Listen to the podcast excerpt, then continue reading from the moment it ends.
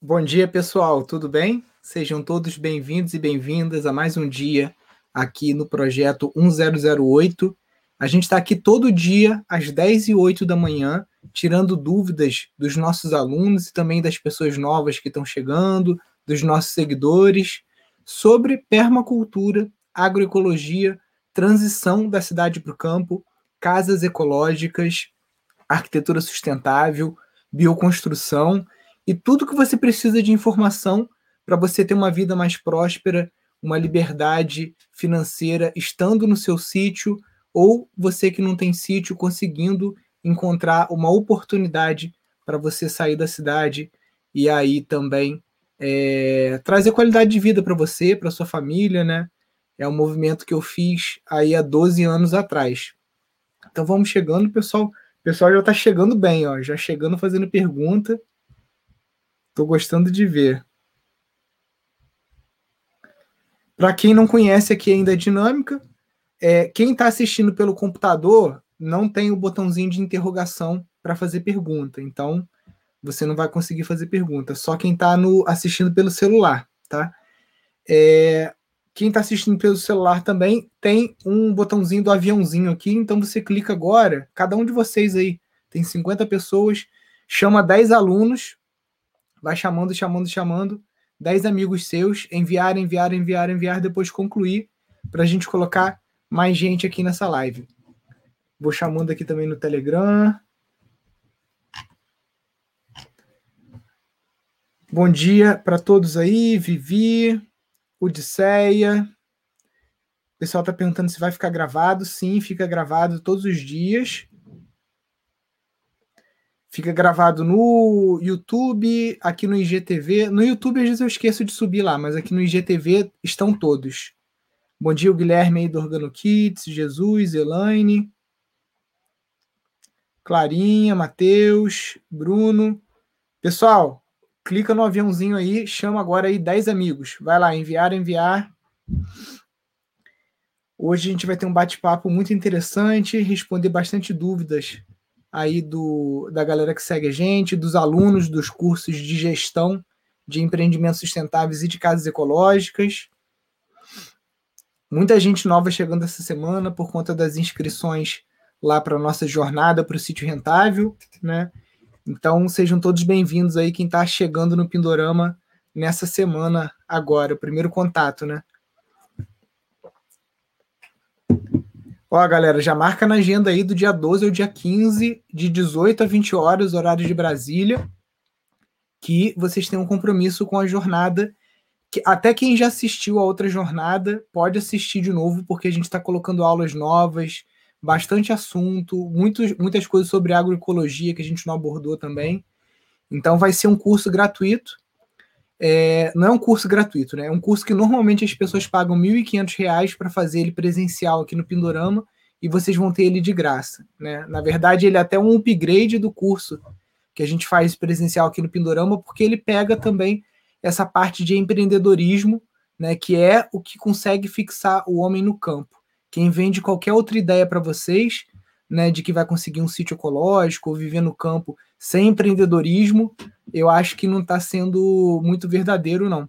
Porque é muito difícil você conseguir se estabelecer no campo e permanecer no longo prazo sem se tornar um empreendedor, sem conseguir é, gerar negócios com esse teu sítio, gerar rentabilidade, gerar receitas, né? A não ser quem, quem já está aposentado, quem tem pensão, quem tem renda passiva de aluguéis, né? Quem tem o boi na sombra e quiser ir para o sítio só para ficar ali num sítio de lazer, plantando, colhendo só a sua subsistência, maravilha. Mas isso aí é 1% das pessoas, né? A maioria das pessoas, quando muda para um sítio, precisa fazer ele ser rentável, né? É muito difícil alguém que tenha é, uma condição de se manter no sítio só pagando as despesas do sítio, só colocando dinheiro no sítio sem que o sítio dê nenhum retorno financeiro, né? Então vamos começar a responder nossas perguntas aqui. Bom dia, tem alguma previsão de sítio em São Tomé das Letras, o próximo? Então, gente, é, eu vou mostrar para vocês aqui o site da Rede Pindorama, porque é, vocês conseguem. Eita, agarrando o mouse aqui. Você vai entrar aqui no, no seu navegador, tá? Você vai aqui em cima digitar rede.pindorama.org.br. De 5 em 5 segundos entra alguém na live perguntando assim: tem estação semente não sei aonde? Tem sítio não sei aonde? Então é muito mais fácil vocês entrarem aqui, clica aqui embaixo, nesse botãozinho que tem aqui, ó. Map View, tá vendo aqui, ó? Aqui embaixo, aqui meio pequenininho, ó. Clica aqui, aí aqui no mapa você consegue buscar Minas Gerais aí, você falou São Tomé, né? Você pode digitar também o nome da cidade. Então fica mais fácil vocês consultarem aqui, tá? Vamos lá. Tem projetos na área de turismo? Com certeza, Ju. É um dos serviços que a gente oferece aqui no Instituto Pindorama. É um dos serviços que a gente ensina os nossos alunos. A gente, inclusive, tem parceria com agências de turismo que fazem turismo de experiência, que fazem ecoturismo, para trazer grupos para cá, trazer ônibus com pessoas, né? Então é um dos modelos de negócio que a gente ensina as pessoas a estarem trabalhando também nos seus sítios.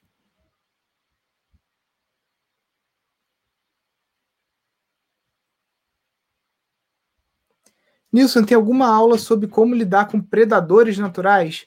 Dentro do curso de gestão de empreendimentos sustentáveis, a gente tem uma aula de controle de pragas e doenças, mas ela não vai falar, por exemplo, sobre java porco, javali. Não sei se é isso que você está falando. E essa aula a gente ainda não gravou.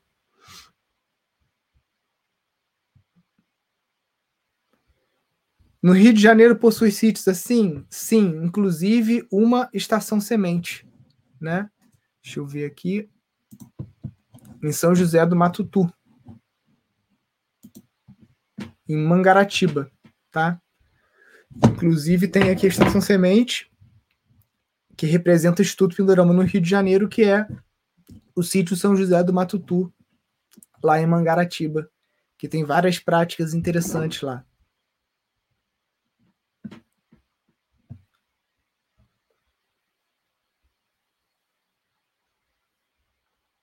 Vamos lá.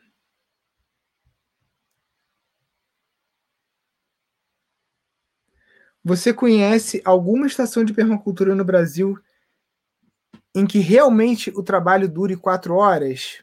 Sim, aqui mesmo no sítio, hoje o trabalho que a gente faz lá fora para manter os sistemas é menos do que quatro horas. Né? Eu trabalho mais horas porque eu trabalho pro instituto né, de treinamentos, que é o, a parte do instituto responsável por curso e tudo mais, mas vamos, vamos separar as coisas. Né? Uma coisa é o trabalho do Nilson no sítio, outra coisa é o trabalho do Nilson para disseminar esse conhecimento que a gente adquiriu aqui ao longo de 12 anos, né?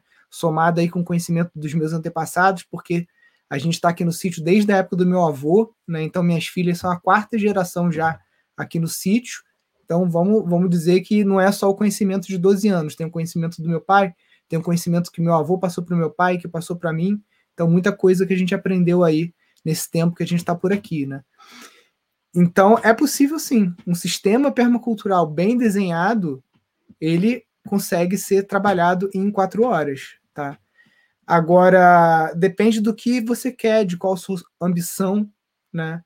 Porque estação de permacultura no Brasil, a gente tem que falar das novas, né? Porque as antigas, é, a maioria delas entrou em conflito, conflito de ego, conflito de interesse, e, nem, nem tipo assim, nem tão mais sendo su, su, é, autossuficientes, né? Elas estão mais só nessa parte de curso, ou estão com voluntário, ou estão abandonadas, né? Como muitas delas.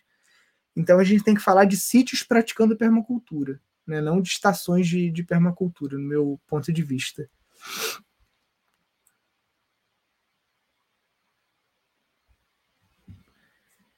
Quais seriam os valores? Vocês vendem sítios? Não estou compreendendo. Não, a gente não vende sítio, tá? É, o meu irmão tem uma imobiliária que ele trabalha com pessoas que querem fazer a transição aqui para a região serrana do Rio, Nova Friburgo, Teresópolis, Petrópolis. Quem quiser seguir o perfil no Instagram aqui é Viva na Serra Carioca. Ainda não tem nada lá, só tem um post só, porque ele está começando, está tirando o registro dele lá de, do Cresce e tudo mais, então, enquanto o registro não sair, pela lei ele não pode fazer nada. Então, tá só o nome lá guardado. Quem quiser começar a seguir, se tiver intenção de se mudar para Friburgo, Teresópolis, Petrópolis, toda essa região aqui da Serra Carioca, só seguir lá, Viva na Serra Carioca. Mas o que a gente trabalha é o. Não tô conseguindo ver o seu nome.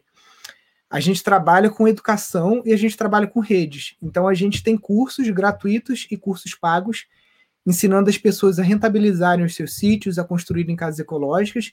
E a gente também tem um portal que é uma rede gratuita que conecta pessoas que não têm sítio com pessoas que têm sítio. Então, a gente capacita pessoas que estão na cidade, às vezes no emprego é, humilhante ou que estão passando por uma situação bem complicada. Essas pessoas adquirem habilidades que são muito necessárias no campo e, com isso, elas conseguem fazer a transição para o sítio de algum aluno nosso, né, que faz parte da rede, que está no curso de gestão de empreendimentos sustentáveis, para juntos desenvolverem um projeto. Aí tem projetos de ecoturismo, de produção de alimentos, tem uma série de projetos que dá para a gente desenvolver.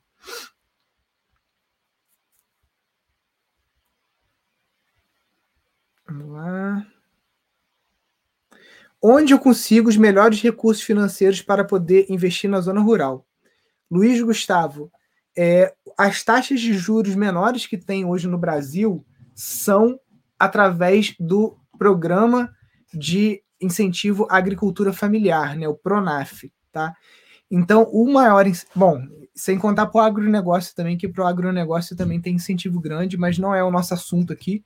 A gente às vezes até usa a hashtag agronegócio, mas é só para chamar a galera que está é, interessada em agronegócio para conhecer a agroecologia e a agricultura familiar, né? Que é o que a gente trabalha aqui. Então, o Pronaf é o que te vai te dar melhor retorno, né? Taxas de juros menores, carência para você começar a pagar né? Tem alguns financiamentos de veículos e tal que você vai, acho que você fica um ano sem pagar. Então é uma ajuda maior. Agora, isso é para sítios de até quatro módulos fiscais. Né? Aqui no Rio de Janeiro, o módulo fiscal são 10 hectares. Então, de, é, até 40 hectares aqui no estado do Rio é agricultor familiar. Tá? Então, você conseguindo uma DAP, que é o documento de aptidão ao Pronaf, você consegue ter acesso a todos esses financiamentos com juros mais baratos. Outra fonte que você pode fazer é você registrar uma associação sem fins lucrativos no teu sítio. E aí você pode também encontrar abertos, toda hora abre editais para educação ambiental. Então você utilizar o seu sítio também não só como produção de alimentos, mas como base para serviços para a sociedade, né? Que a gente chama de negócios sociais, que é você é, executar serviços que melhoram a qualidade de vida das pessoas, que melhora a cultura, a educação, e você é remunerado por isso através de editais ou do governo ou editais de bancos e fundações. Né? Então, a gente aqui já recebeu é, recurso do Banco Itaú através do edital Ecomudança, a gente já recebeu recurso aqui do Fundo de Amparo à Pesquisa do Rio de Janeiro, FAPERJ. Então, tem várias fontes que você consegue, desde que você tenha um CNPJ de associação sem fins lucrativos também registrado.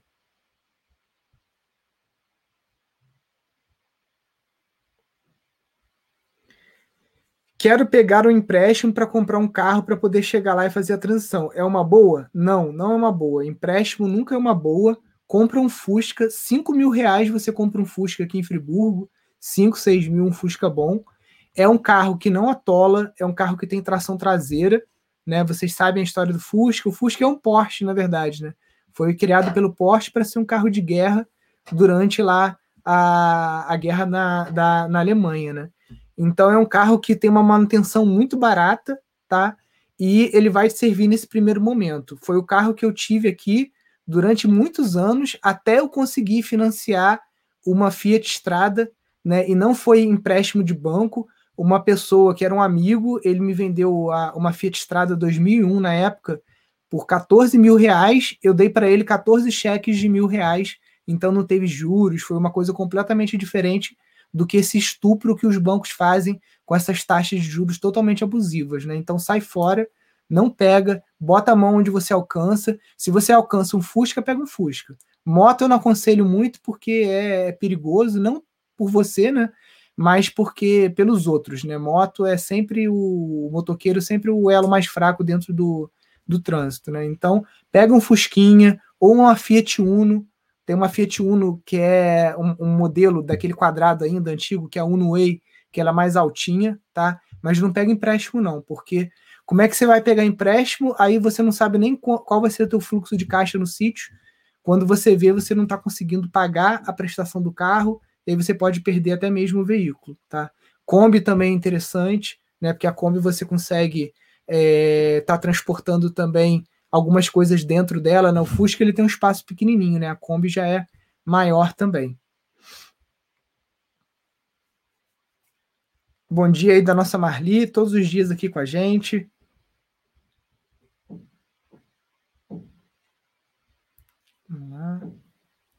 Minha terra tem muito cupim. O que, que eu faço? Eu quero construir pallet, mas tenho receio.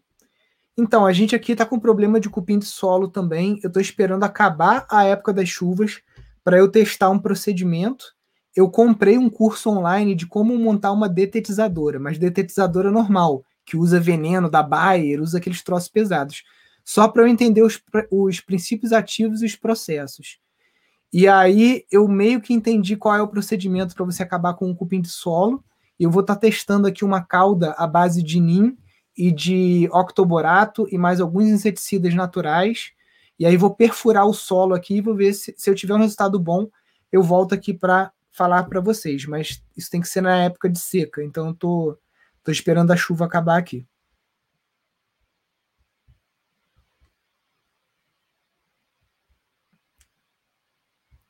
lá.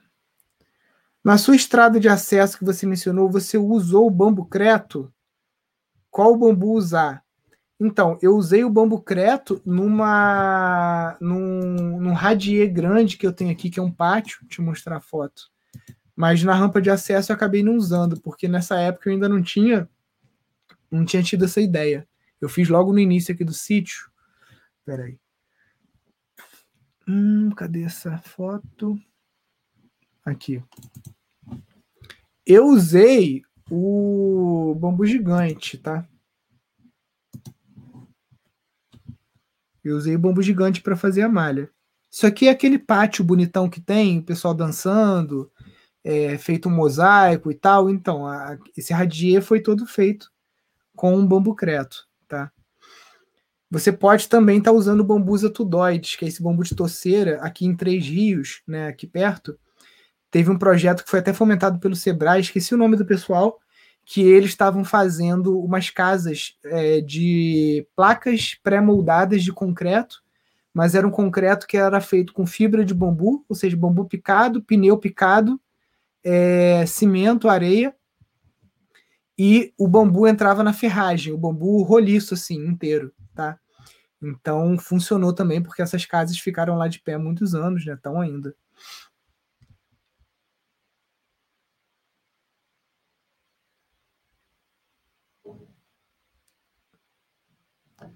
Dá para rebocar casa de bloco com terra? Como transformar uma casa de bloco em casa ecológica? Ô Marcelo, eu respondi essa, essa tua pergunta nos stories uma vez. Eu não vou lembrar aqui de cabeça, vou ter que achar aqui para botar de novo. Mas você tem que fazer umas camadas de transição. Você tem que fazer primeiro uma nata. Eu acho que primeiro você tem que chapiscar, aí depois você faz uma nata, se não me engano, é com cimento e cal, depois cal e areia, e depois você vem com o barro e barro e cimento, e por último, o barro com areia. Eu vou recuperar esses stories lá e vou repostar de novo depois aqui da, da nossa live, mas eu já respondi essa pergunta. Eu lembro que foi até mesmo você mesmo que fez. Vamos lá. Qual é o nome do bebê? O bebê que nasceu agora é Tereza e a mais velha, que tem três anos, é a Maria Rosa. Vamos lá. Qual seria o tamanho do sítio em média para ser autossuficiente em tudo? Depende do número de pessoas que moram no sítio. Geralmente você vai precisar de um hectare para cada pessoa. Então, uma família de quatro pessoas, quatro hectares é um tamanho bom.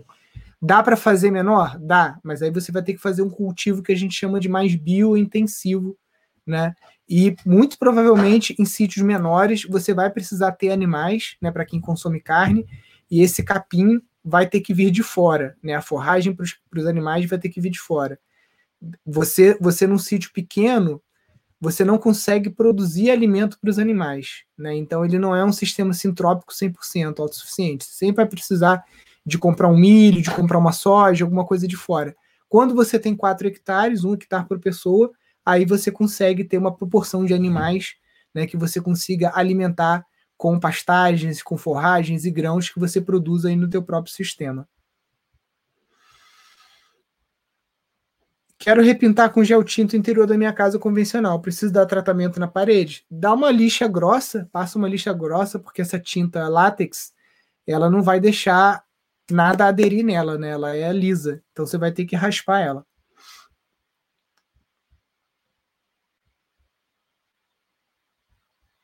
Terapeuta holístico consegue trabalhar assim? Consegue sim, Ana Luísa, porque esse é um outro serviço, um outro modelo de negócio que a gente instrui os alunos a construírem nos seus sítios, que é o centro holístico. Né? Aqui mesmo a gente já alugou muito sítio para retiros, para formação de grupos de yoga né? e, e coisas desse tipo. E é, onde também é, vinham massagistas, acupunturistas, o pessoal do shiatsu, para estar tá aqui participando desses retiros, oferecendo serviços. Então, você pode estar trabalhando na rede Pindorama como terapeuta, né, prestando esse serviço dentro de sítios que estejam fazendo retiros ou que estejam trabalhando o day spa, né, recebendo pessoas da cidade ali próxima, ou você pode estar estabelecendo um centro holístico no, no terreno de alguém ou no seu próprio terreno, caso você tenha.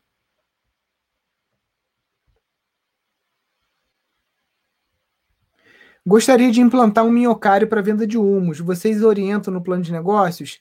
Sim, Marcela, a gente acabou de colocar dentro da nossa plataforma de cursos pagos né, para os alunos, a aula de compostagem como modelo de negócio, e aí mostrando em várias escalas, desde uma escala pequena até uma escala grande, com um professor, né, que é professor universitário, biólogo, que tem doutorado na área. Então, e não só doutorado, mas ele tem experiência prática, porque ele gerencia grandes centros de compostagem no interior de São Paulo. Então, uma aula muito boa, né? Um, é, é, é praticamente um curso, né, que está lá dentro do nosso curso de gestão de empreendimentos sustentáveis. Então, você tem todo esse auxílio dentro do nosso curso também.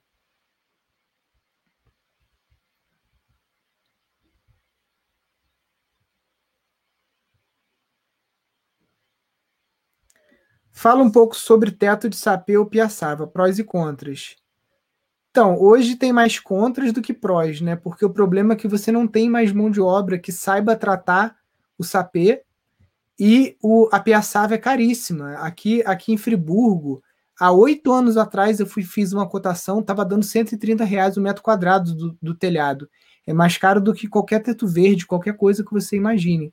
Então é muito caro, totalmente fora de cogitação, é, a não ser que você mesmo faça a colheita e você faça o tratamento. Fora isso, é só uma ilusão, né? É, o sapê, o capim Santa Fé, os locais que têm isso em abundância e que você ainda tem contato com as pessoas antigas que sabem fazer os pentes, os feixes, os tratamentos, aí sim é muito viável, tá?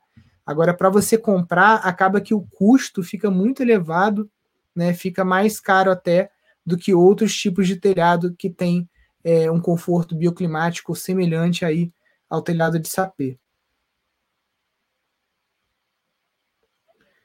Qual material você indica para fazer cortina de plantas e quais plantas poderia plantar? Então, você pode fazer a treliça de bambu, ou você pode utilizar cabo de aço ou cerca, aquela cerca alambrada.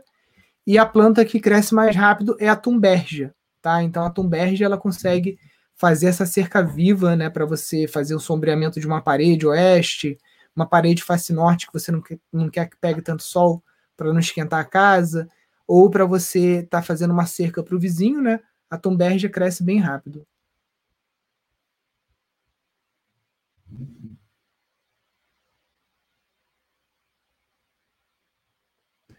A variedade de animais para fornecer dejetos melhora a qualidade do humus?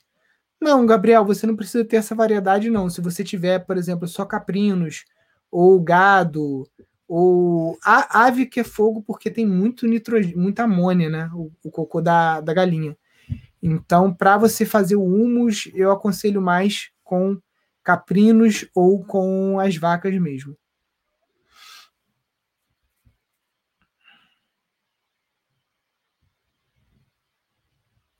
Você conhece o sistema Embrapa? É somente para subsistência? É somente para subsistência, não é para gerar renda, porque você tem que comprar ração. O sistema Embrapa é, é, não é tão sintrópico quanto, quanto parece. Lá.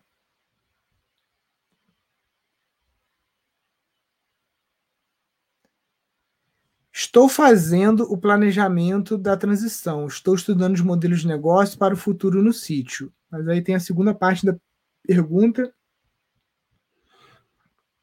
Mas nunca tive contato com a vida rural e não tenho ideia de como vender a produção. Então, Fabiano, esquece só vender produção, tá? Esse é o gargalo e isso é o que faz as pessoas voltarem para a cidade. Se você for o sítio pensando em só vender produção, você já está fadado ao insucesso. Você tem que pensar em serviço também. Tem que ter serviço no sítio, tá? E aí tem que ter agregação de valor. Então, isso você vai ver muito durante a jornada. Uma das aulas da jornada, a gente vai ver 10 modelos de negócio para você implementar no sítio. Desses 10, você vai escolher quatro, pelo menos dois serviços e dois de produto, tá? Então, vai com calma. Não pensa só em produção, não, porque senão você está lascado.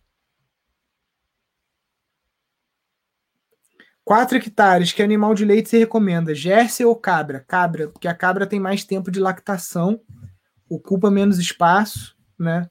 E ela tem um mercado também. Vamos lá. Bobcat com desbastador florestal para limpeza de capoeira e implantação de agrofloresta. Qual a sua opinião? Então, eu gosto muito dessa mecanização que o pessoal está propondo para a agricultura sintrópica, tá? Eu sou meio professor pardal, eu gosto de ficar pensando em novos implementos agrícolas, ferramentas elétricas, coisas que facilitem a nossa vida no campo.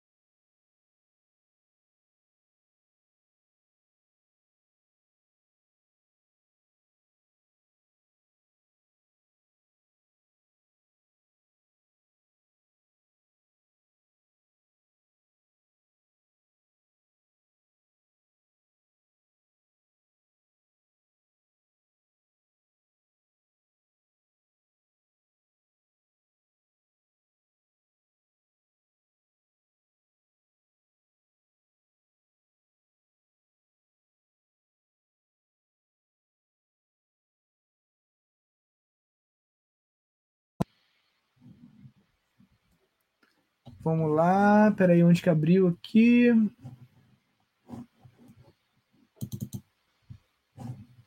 Tá aqui.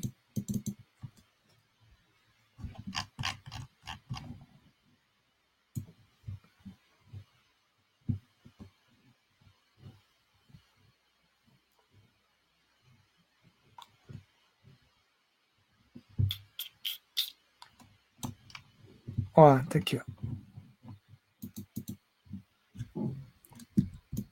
Cavalo é o que segundo lugar aqui na produção de gás, né, por indivíduo. Melhor taxa de conversão em biogás é do porco, tá? E do homem. Você está vendo aqui, ó, que um quilo de cocô humano produz 70 quilos de, de é, 70 unidades de gás, né? Suíno 78. Aí o cavalo é metade do que a gente produz, tá vendo? Só que o cavalo produz 10 quilos de excremento por dia, a gente produz 400 gramas, né? Então, com quatro cavalos já fica totalmente viável você montar aí um sistema de produção de, de biogás. Tá? Qual, melhor, qual seria a melhor forma de fazer a transição sem carro e sem verba?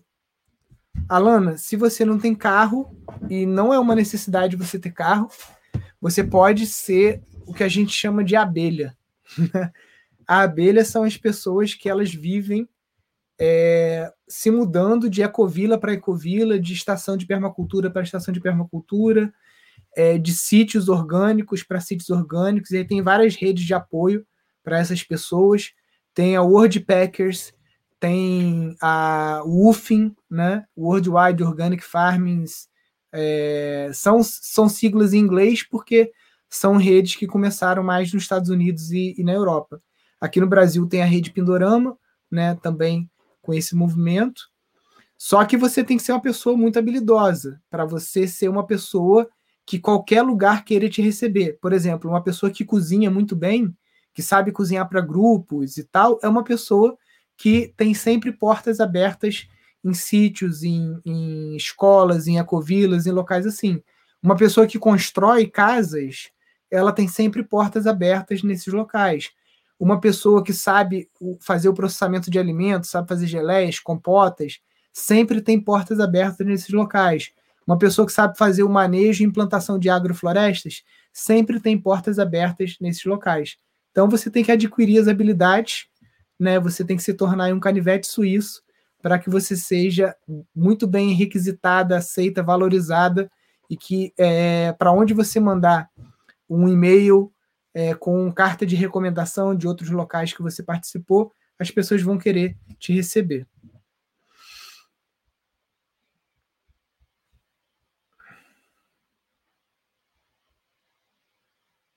Lá. Terreno com declive, melhor forma de terraceamento. Então, eu gosto de fazer o terraceamento é, fincando estacas de bambu e colocando bambus na horizontal, tá? Se você tiver pedra em abundância, você pode fazer isso com pedra também, tá? E a melhor cultura, putz, aí depende. Depende de mil fatores. Melhor cultura é a, é a permacultura.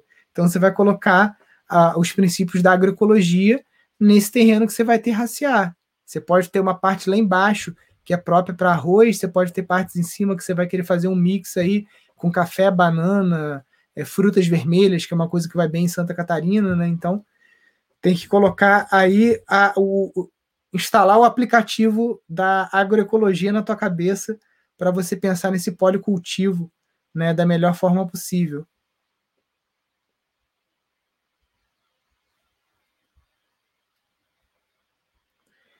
Tenho um espaço de 2 mil metros dentro da cidade. Crio dois cavalos. Estou começando do zero. Alguma dica para investir? Peraí. Tenho duas piscinas grandes vazias. Vale a pena mexer com peixe? Meu pai está fazendo isso agora, cara. Eu tenho que até bater foto lá. Meu pai encheu a piscina dele de, de tilápia, piscina lá na, na cidade. Então, Carol, é, Vale não vale, né? Porque a gente aqui é meio contra essa história de engordar peixe com ração, porque a ração ela alimenta, ela vem desse, desse negócio né, de monocultura, de soja com veneno, de transgênico, de, de tudo isso que a gente não é, acha que é o futuro da humanidade, né? Mas para você ganhar dinheiro no curto espaço, no curto prazo, para você levantar uma grana, se você está começando agora, eu acho que é válido sim. Porque se você está na cidade, você consegue estar é, tá entregando a tilápia, tilápia viva, né? Porque para você montar uma estrutura, para você limpar a tilápia, entregar isso congelado, cara, é uma burocracia sinistra e um risco de contaminação alimentar muito grande. Então é melhor, às vezes, você entregar a tilápia viva e a pessoa que, que se vire para limpar na casa dela, entendeu? Aí a responsabilidade não é tua. Com relação aos cavalos, né? Cavalo na cidade, não sei se você pode estar trabalhando aí com o circuito ecopedagógico, né? As crianças adoram cavalos. Então, se você montar aí um circuito de permacultura nesse terreno, se você está na cidade, você tem um acesso fácil de escolas, que você possa estar recebendo alunos aí, até de faculdades também, para estar tá mostrando a bioconstrução, mostrando tudo que a permacultura oferece, né? E está pensando mais em serviço, né? não só em produto, mas em serviço, porque como você está na cidade, essa proximidade te, pode trazer um fluxo de pessoas maior, mais fácil para o teu sítio, né? Então, é, você está também com ecoterapia, né? Tá, pessoas que queiram é, crianças autistas, o pessoal está fazendo muito isso, né? De colocá-las em contato com cavalo. Então tem muita coisa que dá para você fazer aí estando perto do, do, da cidade, né?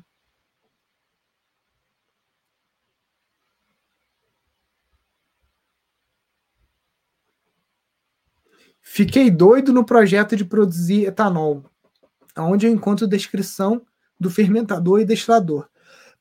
então, eu procurei na internet, eu tenho que encontrar aqui que eu, eu baixei um PDF, uma cartilha com tudo isso. Eu vou ver se eu acho aqui. Se eu achar, eu subo lá no site e boto o link no Stories, mas não, não prometo. É, vai dando uma procuradinha. Eu procurei no Google, fui procurando, procurando, procurando, até que eu achei uma cartilha.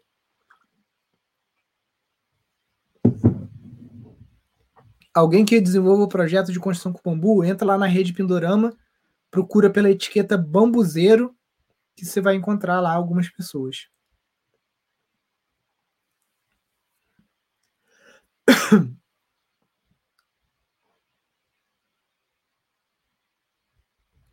Cercar nascente com eucalipto tratado tem risco de contaminação?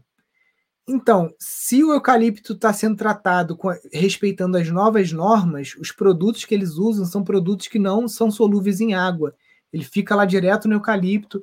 A única forma dele contaminar o solo é se você queimar o eucalipto, tá?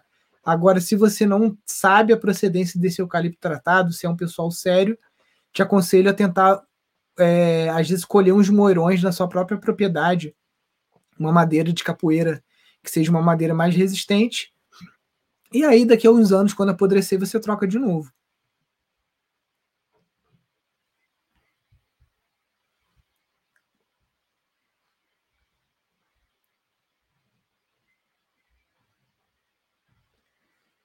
Tenho galpões de pedras unidos sem nenhum fim. Seria uma boa plantar cogumelo?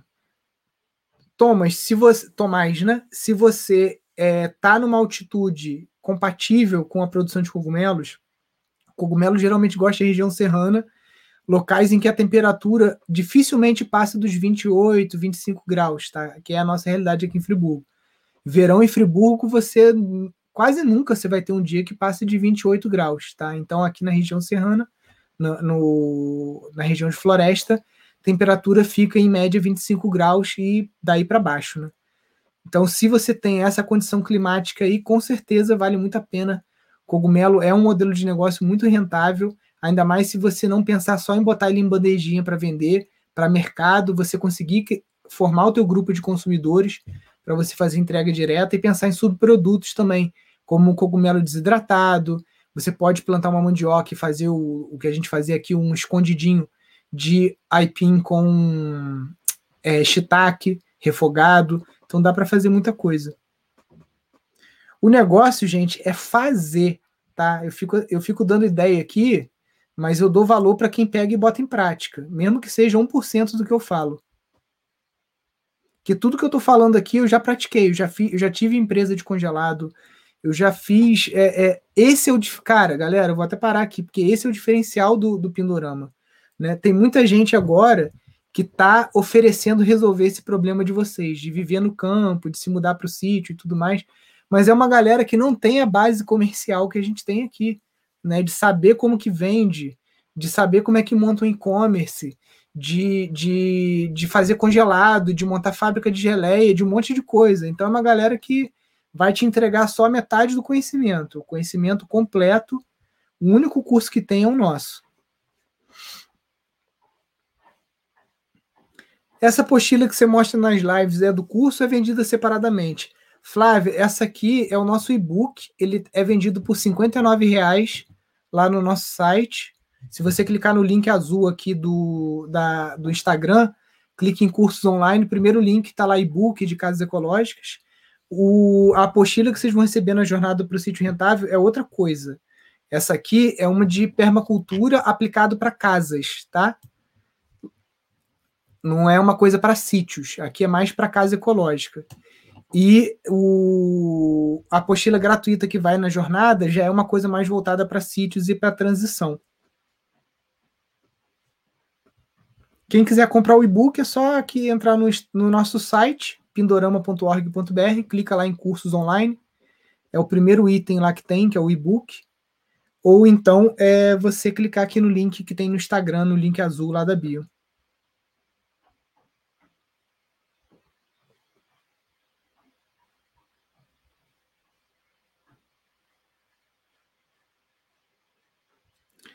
Há possibilidade de implantação de agrofloresta para subsídio de alimentação? Eu não sei se eu entendi a sua pergunta. A agrofloresta é o sistema mais produtivo que tem. Ela é mais produtivo do que o orgânico, tá? Mas eu não sei se eu entendi a sua pergunta. Qualquer coisa você complementa aí. Somos produtores de abacaxi e pimenta, vamos ao sítio três vezes por semana.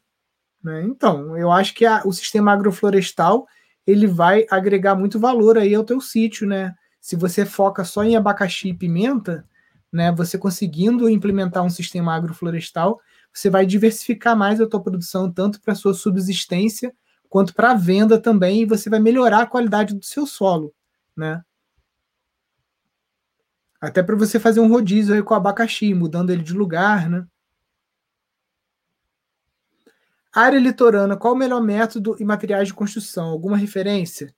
Área litorânea, eu gosto de trabalhar muito com madeira, bambu, né? O barro, às vezes, você não consegue tanto barro assim na área litorânea, então mais madeira e bambu.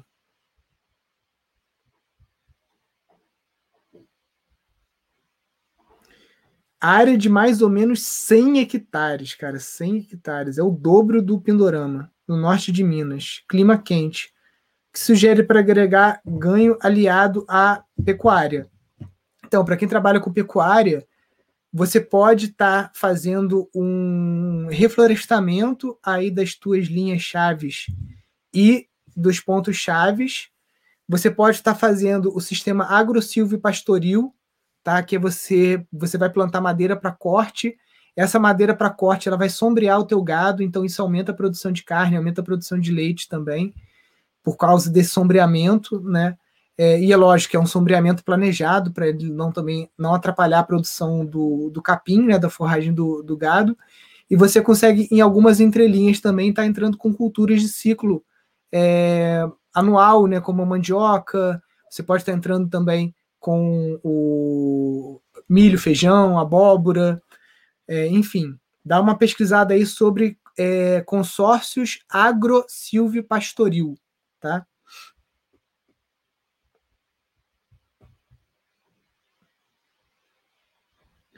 Tem um terreno na zona rural de 500 metros quadrados, o local não tem água. É possível planejar algo sustentável? Com certeza. Você pode estar fazendo uma captação de água de chuva, tão simples quanto cavar um buraco no chão e colocar um plástico, e aí você vai ter que usar bomba né, para utilizar essa água. Eu fiz um tanque de 90 mil litros assim, cavei um buraco no chão, coloquei plástico de estufa, a terra que eu tirei do buraco, eu botei ela para fora, ensaquei ela, igual o saco de contenção, né, de beira de rio. E coloquei o plástico e fiz, um, fiz uma contençãozinha e tenho lá um reservatório de 90 mil litros para eu molhar os meus pomares e, e a produção nossa de raízes aqui, né, inhame, mandioca, durante a época da seca.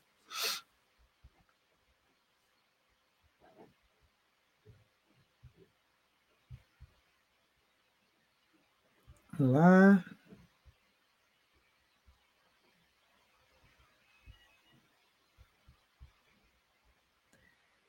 Tem um sítio de sete alqueires em Duartina, interior de São Paulo, mas pouca água e na beira da estrada. O que posso fazer? Então, Kelvin, é que tem muitas possibilidades, né? Tipo assim, durante a jornada eu vou apresentar para você o que é permacultura, o que é agroecologia, como que você pode utilizar isso no teu sítio e 10 modelos de negócios, dentre os quais alguns são focados em produto e outros são focados em serviço. E aí você vai conseguir avaliar melhor o que, que encaixa na tua agenda, o que, que encaixa melhor na tua região, o que, que encaixa melhor com as aptidões que você tem e com o mercado que você tem aí na tua região.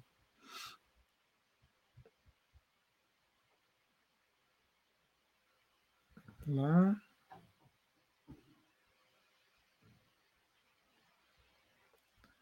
Posso escrever um sítio na rede Pindorama buscando colaboração e associação? Como fazer? Sim, só você entrar lá em rede.pindorama.org.br, clicar em Faça um cadastro, aí você clica em Terras e Sítios e você cadastra o teu sítio lá.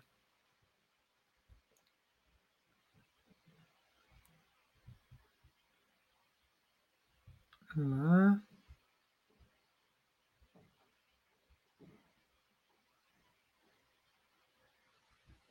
Capim vetiver para a extremidade dos terraços é seguro? Sim, é o capim que mais segura mesmo talude. Ele gera uma, um enraizamento com 2 metros, 2 metros e meio de profundidade, tá? Então isso ajuda muita coisa mesmo. Né? É, é bem melhor até do que o bambu, porque o bambu ele, ele coloca um peso extra em cima do talude. Já o vetiver, não. Quem não tem um terreno, como conseguir trabalhar em um?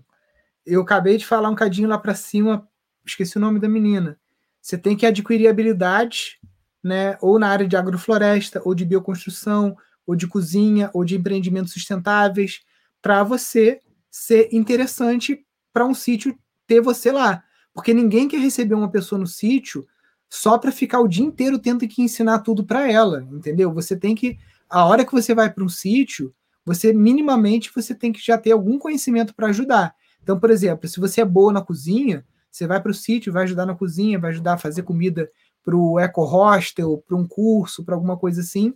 E aí você vai tendo oportunidade de ir lá dentro e aprendendo também sobre agrofloresta, sobre bioconstrução e tudo mais, para cada vez você aumentando o teu canivete suíço aí de, de habilidades.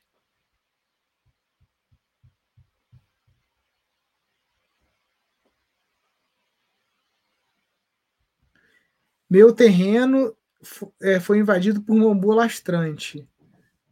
É, bambu lastrante é foda, cara. Desculpe a palavra, mas só com reta escavadeira.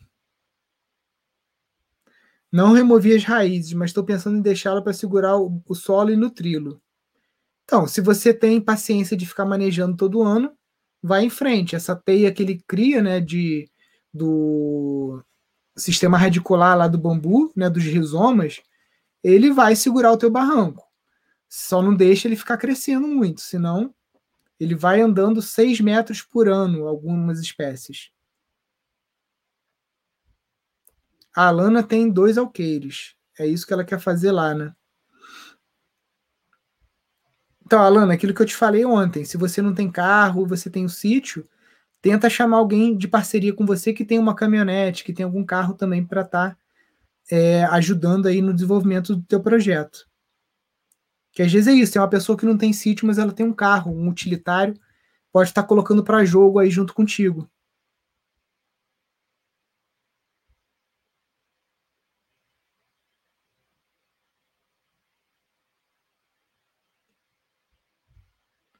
Vamos lá, muitas perguntas hoje.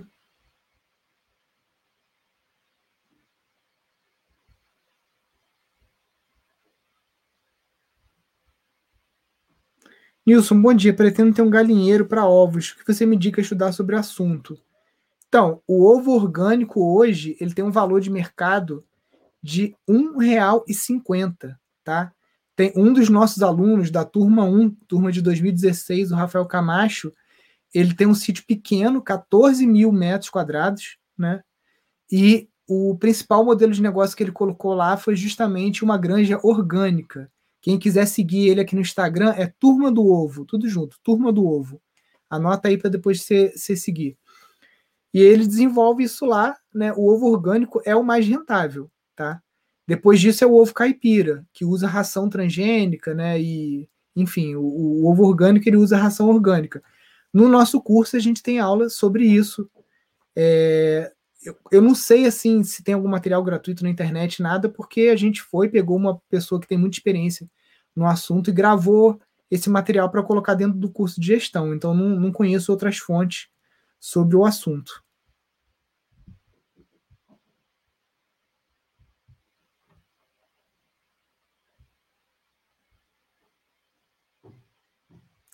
Tem uma dúvida: o que podemos fazer numa área de mata? Temos 17 hectares de mata e 13 de pasto. Então, maravilha. 17 hectares de mata você pode usar para pasto apícola, né, ou de melipônia. Você pode estar utilizando para é, extrativismo, ver o que, que tem de fruta nessa mata, que não é possível que não tenha fruta, e cogumelo. Geralmente são os três modelos mais rentáveis que tem para você estar tá fazendo na mata, além, óbvio, de ecoturismo, de trilhas, né? Dessa parte mais é, de ecoturismo.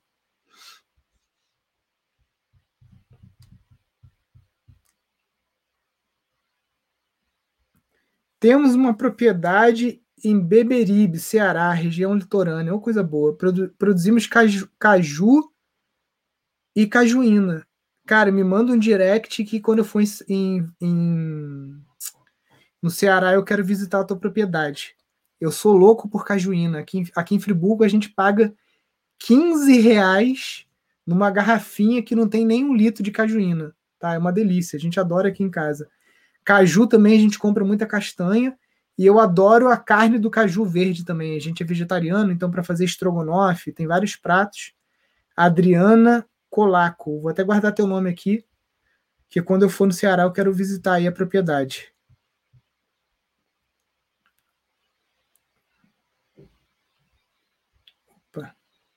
Não, peraí, eu cliquei numa palavra, numa coisa aqui, mas mudou.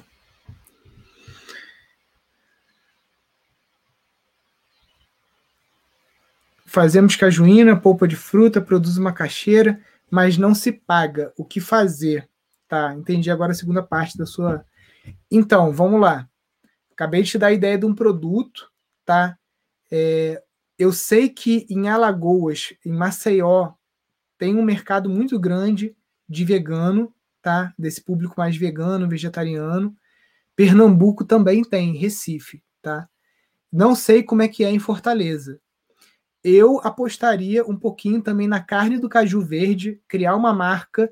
Primeira coisa, não sei se você já tem uma marca do sítio, então você criar essa marca do sítio, mostrar que é um produto artesanal legal, e aí você tentar encontrar outros tipos de produto que você consiga agregar mais valor e vender até diretamente para o consumidor final, tá? Porque quando você vende para loja, para mercado, você vende pela metade do preço. Quando você vende para o consumidor final, você consegue ter uma margem muito maior. Tá? Lógico que isso gera uma outra operação, que é uma operação de logística, mas isso tem como solucionar fácil. Então, tenta o, o a carne do caju verde. Se você tem macaxeira, você pode. Eu não sei se a carne do caju verde fica tão boa para fazer escondidinho, tá? Mas você tem que pensar também em comida congelada com essa macaxeira que você produz.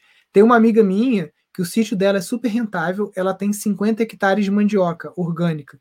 E a única coisa que ela faz é, ela tem tudo mecanizado já, né? Já tem as máquinas, descasca mandioca, em, é, lava, embala a vácuo e vende mandioca já descascada, embalada a vácuo para pessoas, né, em feiras e tudo mais e para mercado. Ela só faz isso.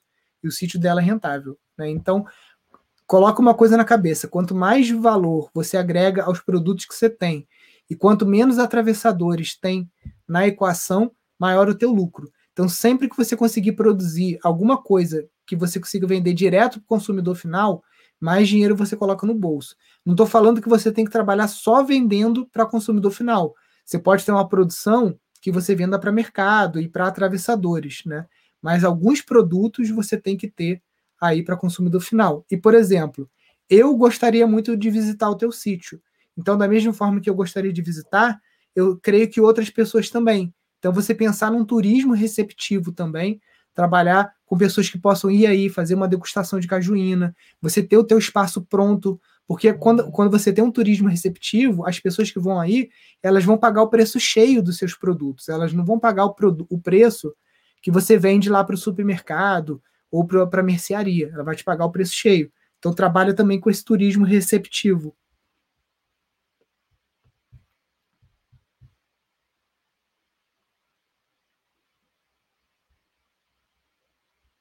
Vamos lá, perguntas. O que fazer, como fazer parcerias em meio a essas leis trabalhistas? Então, ou a pessoa que vai ser seu parceiro abre um MEI e você faz um contrato né, de prestação de serviço, ou você faz um outro tipo de contrato de arrendamento, de meieiro, tem várias formas, tá? Inclusive a gente gravou, tá editando uma aula só sobre esses tipos de contrato que vai entrar lá no curso de gestão de empreendimentos sustentáveis. Lá. Nossa, bastante pergunta, gente.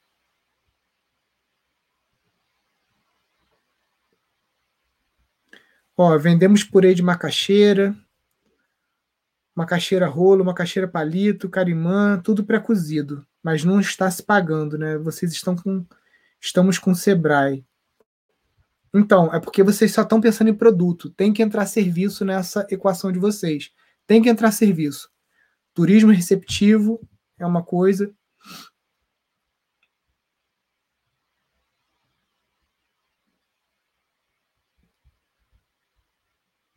Ó, o Lucas aqui comemorando 350 pessoas na live de novo. Cara, e 10 horas da manhã, hein? Imagina se eu faço a live de noite. Eu não faço live de noite o horário que dá mais ibope é 9 horas da noite, mas essa hora a gente já tá dormindo aqui já. As crianças vão dormir sete e pouco. 9 horas está todo mundo na cama já. Para acordar cedo. Vamos lá.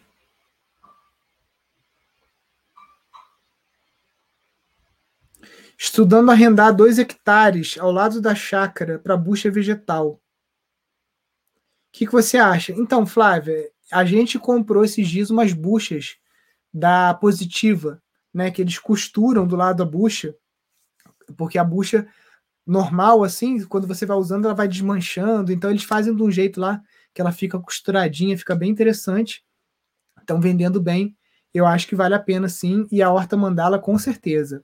O sisteminha lá, Paz, né, que a gente mostrou ontem, da Horta Mandala com galinheiro no centro.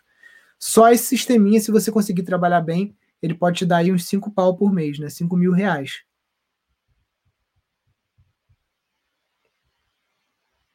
Vamos lá. Me ajuda a conhecer essa pessoa, né? A Alana tá falando, a pessoa que tem carro. Então, Alana, você já cadastrou teu sítio lá no, no, no na rede Pindorama? primeiro passo é esse. Cadastra lá. Segundo passo, se você conseguir se tornar uma aluna do curso de gestão, mais fácil ainda porque aí você entra no grupo do Telegram e ali as trocas estão rolando assim, frenética, entendeu? É o, o conselho que eu te dou, para você aumentar suas chances aí de, de dar match aí, como o Lucas está falando aí, no nosso Tinder aqui.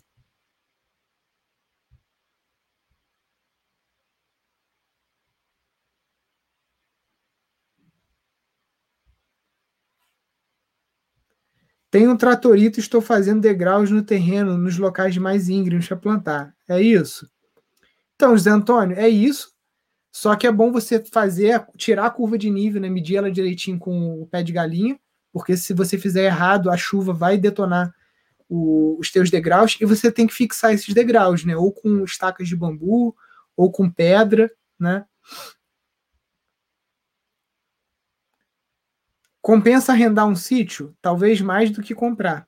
Se você não tem um sítio, vale a pena.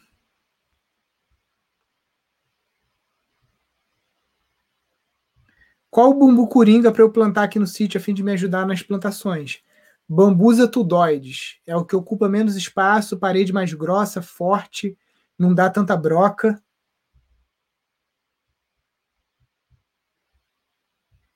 Lá.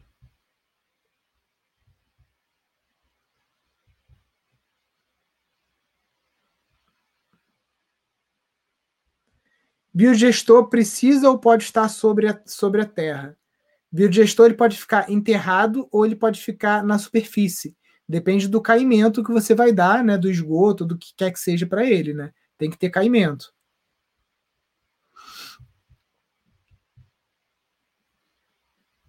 Quando abre as inscrições para o curso de gestão? 15 de abril, às 18 horas, a gente vai ter a nossa live, né, do, a última aula do curso de gestão do, da jornada para o sítio rentável.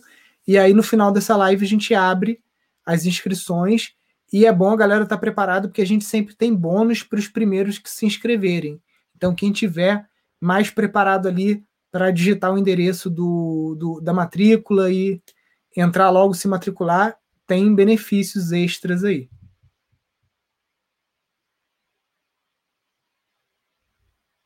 Vamos lá perguntas.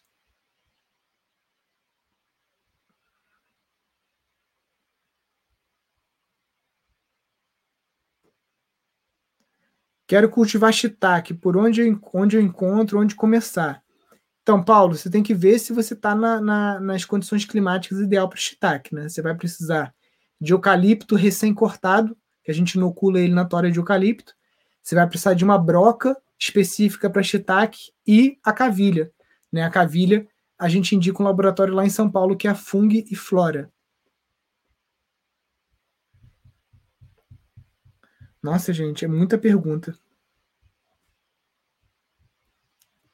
Deixa eu até tirando um sprint aqui para depois ver se eu consigo ir respondendo. Espera aí.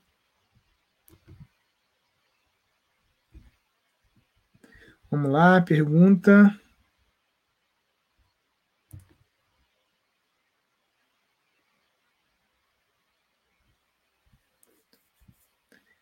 Sítio de 3 hectares com muitos citros produtivo. Dá para introduzir o que para iniciar a agrofloresta, norte de Minas? Então, Márcia, você pode começar com café. Eu tenho café misturado aqui no meu pomar de citros, tá? Você pode colocar bananeira, você pode colocar abacaxi. Né? Tem muita coisa que dá para você ir pensando uma mandioca. Vai introduzindo as espécies que não sombreiem muito o teu pomar, né? Porque a gente sabe que laranja precisa de bastante sol, né? Vai, vai com calma. Aqui a gente colocou mirtilo também. Tem muita coisa que dá para misturar.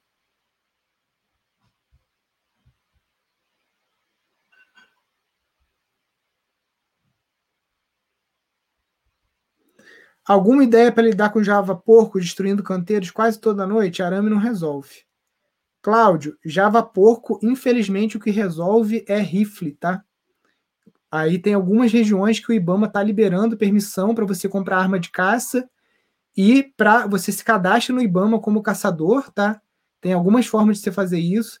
Você pode tirar também essa licença pelo Exército, que é o CAC, que é caçador, atirador, colecionador. E, infelizmente, se você come carne, tá aí mais um motivo aí para você ter a sua própria carne de graça aí, porque o Java Porco está saindo de controle.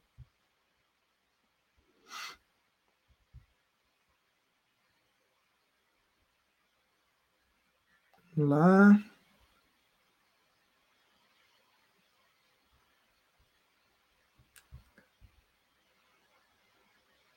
Vamos lá, perguntas. Que é muita pergunta. Aí ele, ele, ele o, o Instagram, em vez de separar o que, que eu já respondi, não.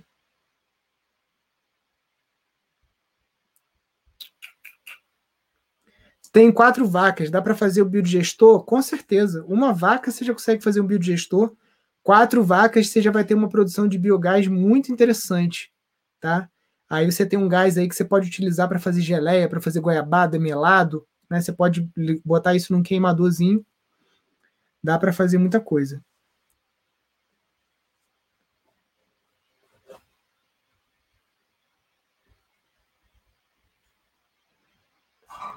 Dá para ter uma matilha de cães grande para combater esse java porco? Não sei, pode ser uma ideia, Lucas.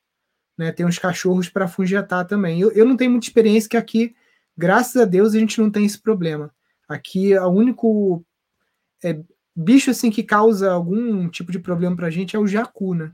Mas aí colocando o jacu é bem mais fácil de resolver do que, do que o java porco.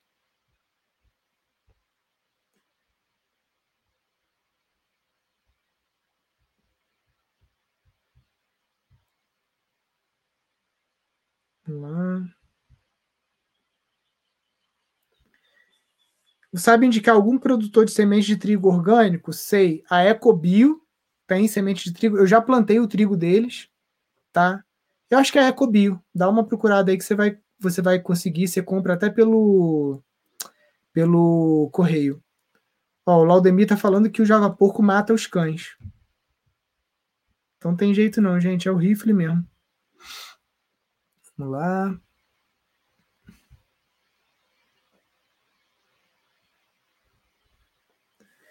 Nilson, bom dia. Aqui é o Irineu. Qual a diferença de ovos orgânicos e caipira?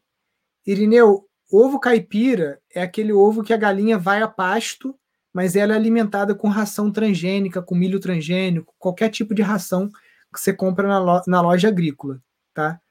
Ovo orgânico é o ovo certificado, tem uma série de leis e legislações por trás, e as galinhas só comem alimentos que são é, livres de agrotóxico e certificado. Então, a ração que alimenta o, as galinhas são é, orgânicas e livres de agrotóxico.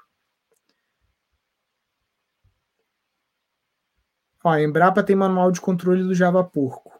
Vou dar uma pesquisada aqui para ver se eu acho.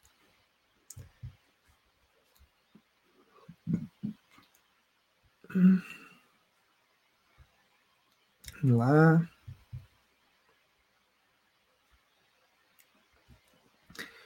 Terreno de 5 mil metros em Itirapina, São Paulo. Quero fazer uma casa de sustentabilidade. Show de bola, Joyce. Continua seguindo a gente, que você vai ter muita informação aí para você conseguir colocar o teu projeto em vigor aí e é, tirar ele do papel.